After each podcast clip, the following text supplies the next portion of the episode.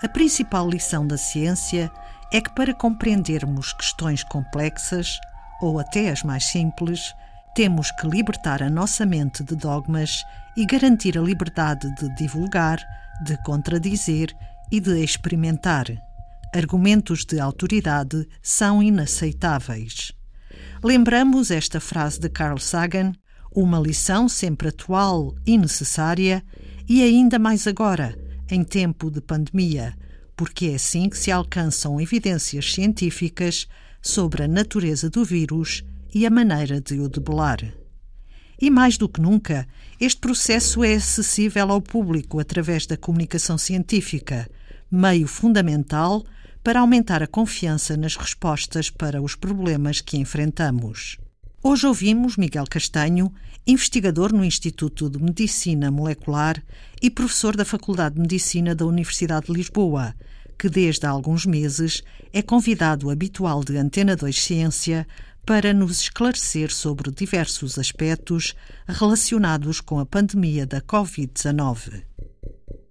Como cientista e professor, que avaliação faz da comunicação prestada ao público sobre esta pandemia? O que está a correr bem e o que está a correr mal? A pandemia trouxe um novo contexto para a comunicação científica. Porquê? Porque veio trazer o olhar do público em geral e o olhar dos jornalistas para a ciência. A ciência, que tipicamente é uma atividade muito recatada e muito discreta, e por isso nem sempre muito bem compreendida na sua lógica e, e na forma como é executada, de repente viu-se um, a trabalhar com, com, paredes de vidro, isto é, com tudo a ser observado, com uma grande curiosidade sobre o que estava a ser feito e a ser permanentemente questionada sobre o que estava a acontecer. Isto porque, obviamente, há a necessidade da população ser informada e há o desejo de ser informada. Portanto, estabeleceu-se aqui, de repente, um, uma nova relação de comunicação entre a ciência e o público em geral, entre, entre, intermediado, obviamente, pelos jornalistas. O, o que é que está a, a, correr bem e o que é que está a correr mal? O que está a correr bem é que o público está a ver a ciência tal como ela é e tal como ela existe. Ao contrário de uma noção mais ou menos generalizada de que na ciência tudo muito linear, é tudo muito objetivo. E o caminho de A para B faz sempre da mesma maneira, agora percebem que, na realidade, a ciência é uma atividade extremamente uh, criativa, é uma, uma atividade que depende muito da, da, das, da imaginação, no bom sentido, dos investigadores, isto é, na sua inteligência para colocar hipótese de explicação de uma série de fenómenos, para construir cenários e avaliar o realismo desses cenários. Portanto, o, o público em geral está a descobrir, com algum choque, que nas fases preliminares dos estudos, os investigadores também têm opiniões contraditórias entre si.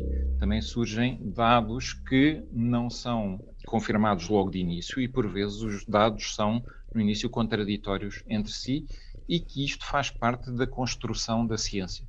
Até que uma informação seja dada como credível e válida, ela tem que ser coerente eh, e obtida de várias formas e de vários pontos, de vários laboratórios, e até lá não é uh, informação consolidada ou certificada cientificamente. Portanto, este, apesar de tudo, não é, de que uh, o, o, público possa estar a ter algum choque, porque aquilo que esperava ser simples, linear e direto. Simples e rápido. Sim, sim, exatamente. Mas esta parte que é revelar a verdadeira natureza da atividade científica, esta é, é a parte positiva.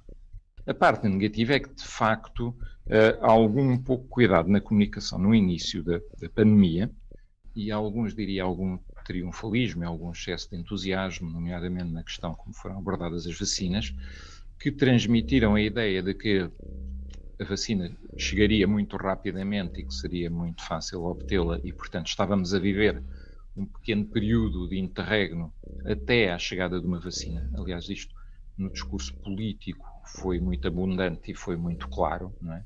vários políticos disseram até que chegue a vacina temos que proceder desta maneira ou daquela. Portanto, o mundo ficou suspenso de um hiato até o aparecimento da vacina e isso foi pernicioso.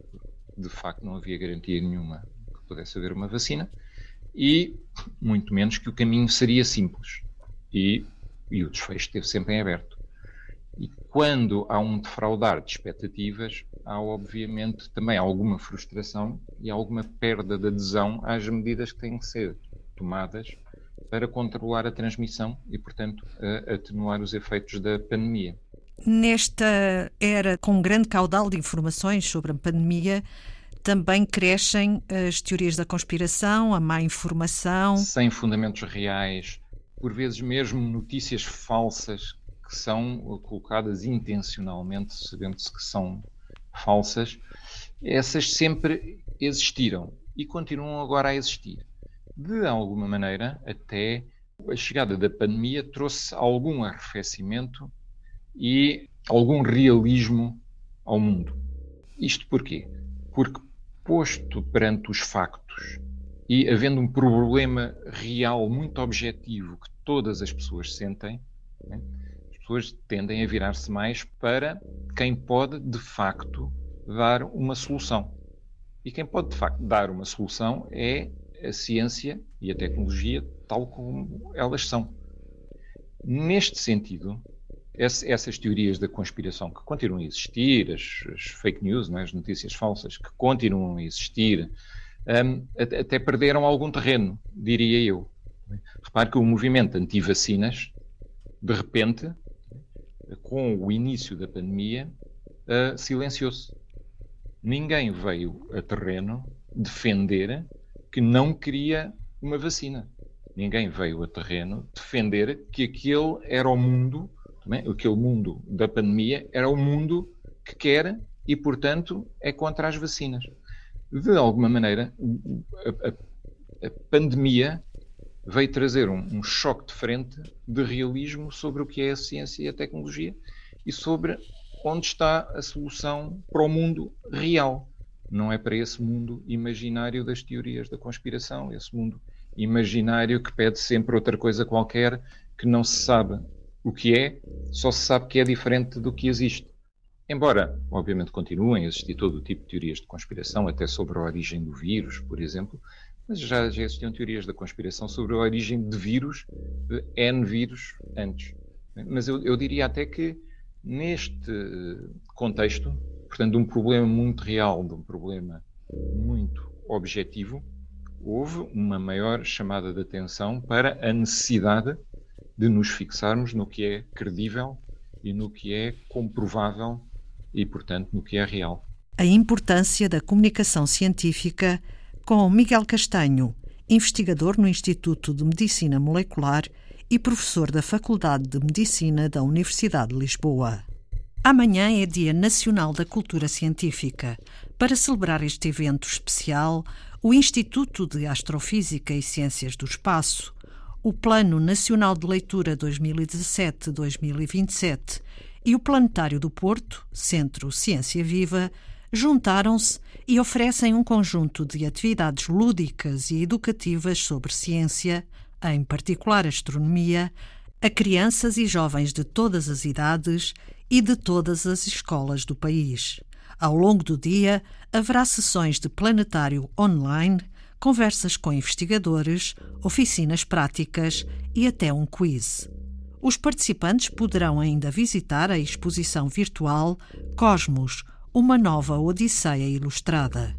13 narrativas gráficas inspiradas nos 13 episódios da série de 2020 Cosmos Mundos Possíveis.